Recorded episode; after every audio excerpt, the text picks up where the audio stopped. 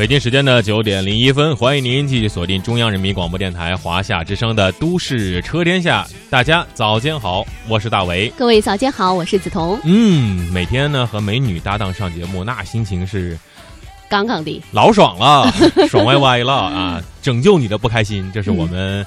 啊，某一部片子的主旨啊，也是我们节目的主旨，不光要拯救您的不开心，同时还要让您学到汽车的知识。然后很多朋友呢，在这个大清早都给我们发来了信息啊，说这个说谢谢啊，给了我们很多的知识。哎呀，这是我们应该做的，您就别客气嘛，对不对？就多支持我们的节目，同时把我们微信这个推送的内容啊，多转发转发，收藏收藏，让更多的人加入到我们的微信大家庭，让我们的这个都市车天下的队伍更为的壮大。在节目开始之前呢，呃，梓潼就跟我聊天嘛，说的这个这个车，留留孩子在车里，这个真的是也是我们今天汽车风向标的第一条新闻，一定要放在头条，一定要好好的说。而且这个新闻呢，又是在其他的一个地方又发生了哈，说这个父亲啊带着闺女出去驾车，结果呢，这父亲办事呢把孩子忘在车里了。天气太热了，这女儿就在车内大哭。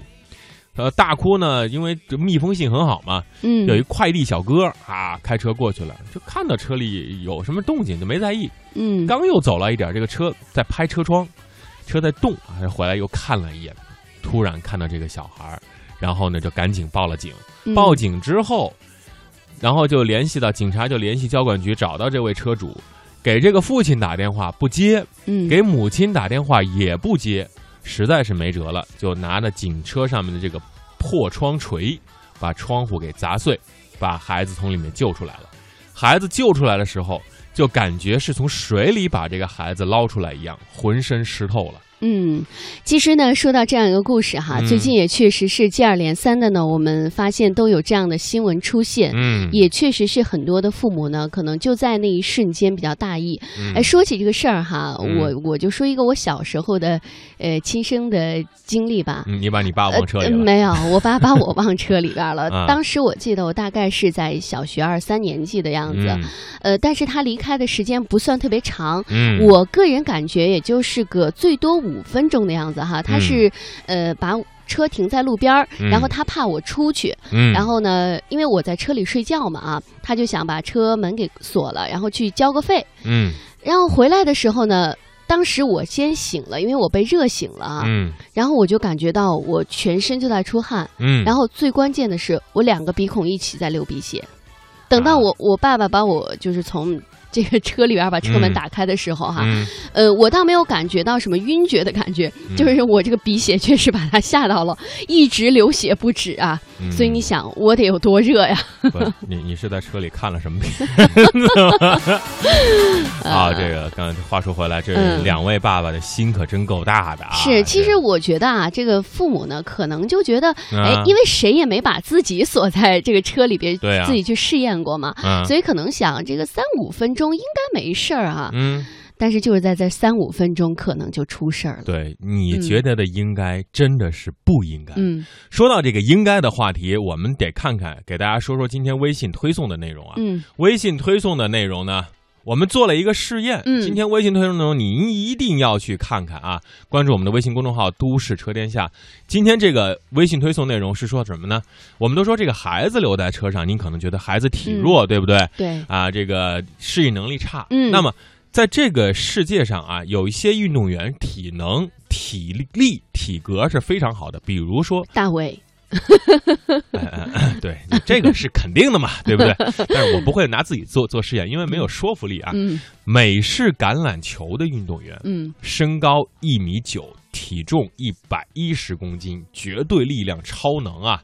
就是正面碰撞可以把车拖走拖走的这种。如果把他放在车里，多长时间他能够坚持呢？有人说二十分钟，有人说十分钟。那我们来看看这位运动员啊。我们先说说这是个什么车啊？雪佛兰 SUV 放在露天空旷的停车场，啊，这刚进入车内是很放松的，可能一会儿就笑不出来了。那么两分钟之后，这位橄榄球运动员是什么状态呢？嗯，他应该就开始热的很烦躁了啊。嗯，我们在整个这个图上看到呢，他已经开始用手扇风了。嗯嗯，而且车内温度呢？已经到达啊三十六度了。哎，这运动员说没问题啊，三十六度对不对？这正常的嘛，就出来有点闷。那么到了第四分钟，时间推移，暴晒，车内温度达到了四十点六度，额头开始出汗，用他的 T 恤来擦汗，这只是四分钟而已。嗯，那我们再来看看这个运动员还能坚持多久哈？那么时间到了六分钟，又走了两分钟，车内的温度呢就已经上升到了四十五度哈。大家想想。如果是室外温度在三十八度左右的时候，你可能就已经热的不行了。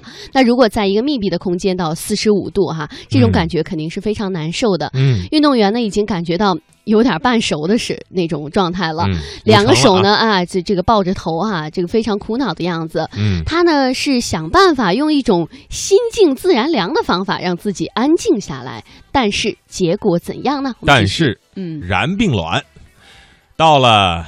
第第八分钟，车内温度达到了四十九摄氏度，运动员打开车门宣告放弃。出来的时候，整个人湿透，接近虚脱，而且他就说了：“我打两个小时的橄榄球也不会有这么累。”所以呢，这个当时这个试验并不是说要试验把孩子放在里面啊，这个多长时间，只是说不要把宠物放在里头。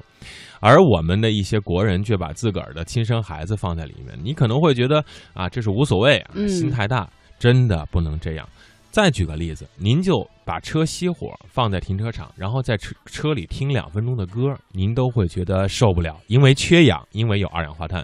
所以再次提醒各位为人父为人母的啊，这些车主们，记住把孩子带离车啊，不要让他独自留在里面，真的不要让这样的悲剧。再次发生了，而且我们刚才说到一个问题啊，就是说这个可能我们做的这个实验是在夏天，嗯，有些人说你看夏天肯定不行啊，太热了嘛哈，而且呢，我们做这个实验也是把车停在暴晒的地方，对啊，那如果冬天呢，比如说外边空气很冷呢，嗯，比如说像这个室外温度如果在零下五六度、零下十度左右，会不会就不会出现这个问题呢？其实哈，这个原理关键的问题是这个车内啊二氧化碳浓度非常的高，嗯嗯。而且它会让你可能幽闭的感觉，孩子他会觉得在这个空间里非常的恐惧，心理和生理身呃身体啊都会发生变化。所以无论什么时候，无论什么地点，下车一定要把孩子随身带着啊，这是不能够放在车内的。